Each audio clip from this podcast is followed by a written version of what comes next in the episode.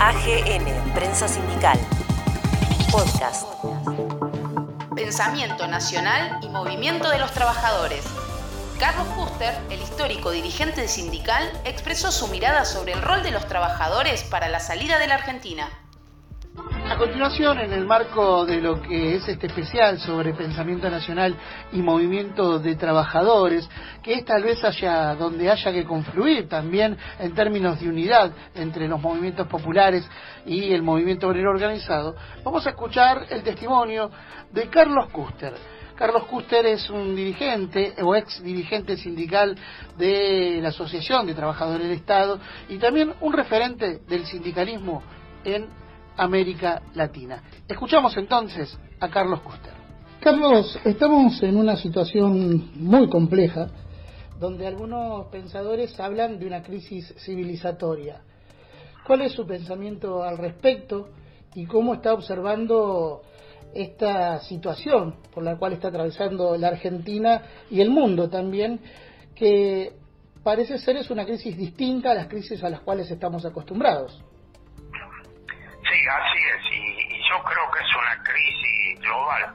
Eh, el neoliberalismo le ha hecho mucho mal a, la economía y al mundo en general. Eh, la idea de que el mercado de por sí arreglaba todas las dificultades y que había que liberar este, todas las reglas económicas, bueno, nos llevaron a una suerte de desastre porque se produjo un desequilibrio enorme. Eh, y ahora remontar esta situación no es fácil. Pero la primera advertencia es que nosotros tenemos que revalorizar el trabajo humano, que es lo que el mercado lo toma simplemente como un costo y del cual no tiene mucho en cuenta. Sin embargo, el trabajo humano, la posibilidad de que cada hombre por su dignidad tenga un trabajo, si no solucionamos eso, la propia democracia es un fracaso porque no podemos aceptar sistemas democráticos eh, que sean generadores continuos de la pobreza y la marginalidad, tanto a nivel mundial como a nivel de, nuestro país. Y yo creo que en esto eh, las fuerzas progresistas, eh, los movimientos de trabajadores tienen que impulsar un cambio de relación de fuerza para en alguna medida equilibrar el poder de ese capital que en su mayoría hoy es el capital financiero a nivel mundial, ni siquiera eh, es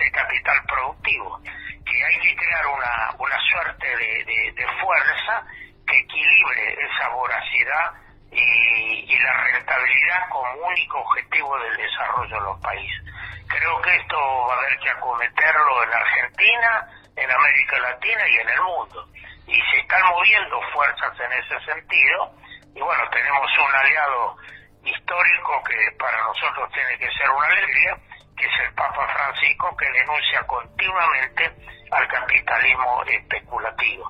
Así que lo que creo es que hay que organizar fuerzas, eh, fundamentalmente los trabajadores, pero también los sectores progresistas, los sectores académicos, para dar una alternativa a este sistema neoliberal. En este marco, cuando se pretende salir de la crisis, históricamente, eh, a nivel global y también a veces a nivel local, eso marca la historia, se ha querido salir con más keynesianismo, es decir, buscar una beta más armónica dentro del liberalismo, pero que no deja de ser liberalismo, por lo menos en mi apreciación. ¿Cree que se va a impulsar otra vez la salida por ese mismo lado y vamos a caer constantemente en la misma trampa? ¿O esta crisis, que es una crisis global, representa una oportunidad para, en definitiva, buscar una salida realmente emancipatoria, trazando alianzas justamente con el movimiento de los trabajadores? Hay, las dos alternativas. Creo que a su vez son, yo diría, correspondientes una con la otra. Eh, no lo podemos plantear solo desde, el punto de vista ideológico, porque es también una relación de fuerza. Creo que hay un primer espacio de lograr una relación más armónica, buscando consenso con los sectores productivos y a su vez apuntando a ir a las causas de fondo, que es lo que yo llamo la, la, dictadura del mercado.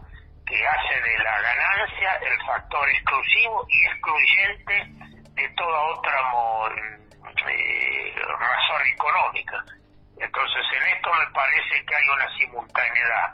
Luchar en el momento y en cada circunstancia por aquello que es posible, pero que significa un progreso, y a la vez, en segundo término, que es lo que plantea un poco el Papa Francisco, revisar las bases y las motivaciones económicas.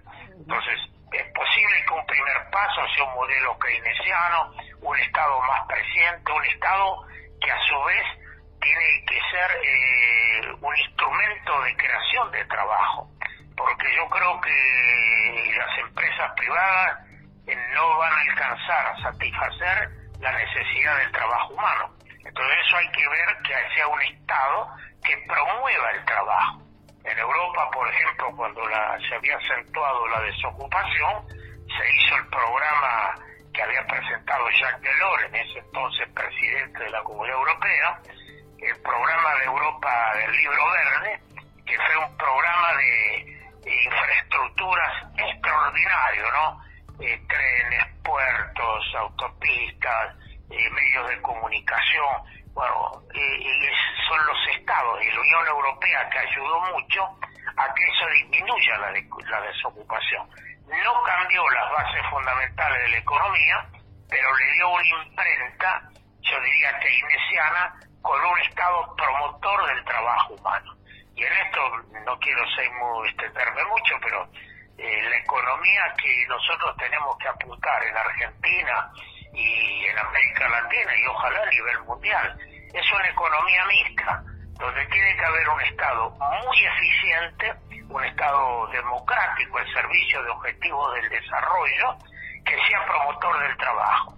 Va a haber también un sector importante de la economía social, esa economía que crece, que son generalmente los propios trabajadores con las empresas recuperadas, con las nuevas cooperativas, los que van generando un espacio para esta economía social y también una parte de la economía privada, lo que conocemos tradicionalmente como el sistema capitalista. Esas tres formas de economía van a tener que subsistir y acotando cada vez más que el capital financiero, que es un capital especulativo y ocioso, tenga menos fuerza dentro del sistema económico.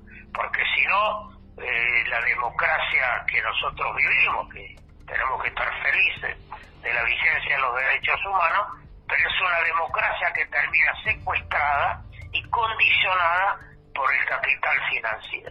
Entonces, me da la idea que hay una complementariedad entre hacer lo posible en un tiempo determinado, teniendo en cuenta la relación de fuerza, pero no dejar de apuntar a las bases del sistema económico, que es donde está el origen del mal. Carlos, para ir finalizando, ¿qué rol en ese proyecto deberían cumplir, por ejemplo, los movimientos populares, los movimientos sociales, los trabajadores de la economía popular, que son los que en un principio han sido descartados por el sistema y que han sido recuperados en función de su propia actividad, pero también de su alianza estratégica con el movimiento obrero organizado. Eh, yo mm, somos de los que pensamos que más que hablar de un movimiento obrero, de un movimiento sindical, hay que hablar del movimiento de los trabajadores. Porque hoy, yo diría, hay tantos trabajadores en la economía formal como desocupados. Esos desocupados que se asocian, que es lo que llamamos la economía social, buscan formas de sobrevivir fuera, yo diría, de, del modelo capitalista. Entonces, ese movimiento de los trabajadores tiene que crecer los sindicatos tradicionales tienen que abrirse para reconocer como trabajador aún aquellos que no tienen, porque trabajador es todo aquel que quiere trabajar, eh, que trabaja, que trabaja en blanco y trabaja en negro, y también aquellos que han trabajado, porque el sector pasivo es importante incorporarlo a esta nueva idea de los movimientos trabajadores, que entonces sí agruparía a millones de personas que son trabajadores, aunque no tengan trabajo en un momento determinado. Porque lamentablemente en la política y en la economía cuenta mucho la relación de fuerza. Entonces precisamos un movimiento de trabajadores que incluya los sindicatos, pero que también tenga en cuenta todas las otras realidades, desde los movimientos eh, de la economía social, los movimientos de, los movimientos, eh, yo diría, de la economía social, los movimientos de las cooperativas, de las empresas autogestionadas, de los movimientos territoriales, todo eso tiene que tener un objetivo de solidaridad entre ellos y de tener capacidad de hacer propuestas con respaldos muy fuertes. Creo que a eso hay que apuntar, de ir del movimiento obrero, el movimiento sindical, al movimiento de los trabajadores. Y ahí estaremos mejor situados para equilibrar el poder de capital y mejorar la relación de fuerza. Carlos, ha sido un gustazo que nos dimos poder dialogar con usted. Vamos a seguir en contacto para reflexionar sobre la realidad argentina y también internacional y regional, porque es importante afianzar el pensamiento nacional para tener en claro hacia dónde vamos. Así que le agradecemos esta charla. Bueno, muchísimas gracias a ustedes, felicitaciones por el programa y yo quedo a las órdenes. Mucha suerte. Abrazo grande, gracias. AGN, Prensa Sindical. Podcast.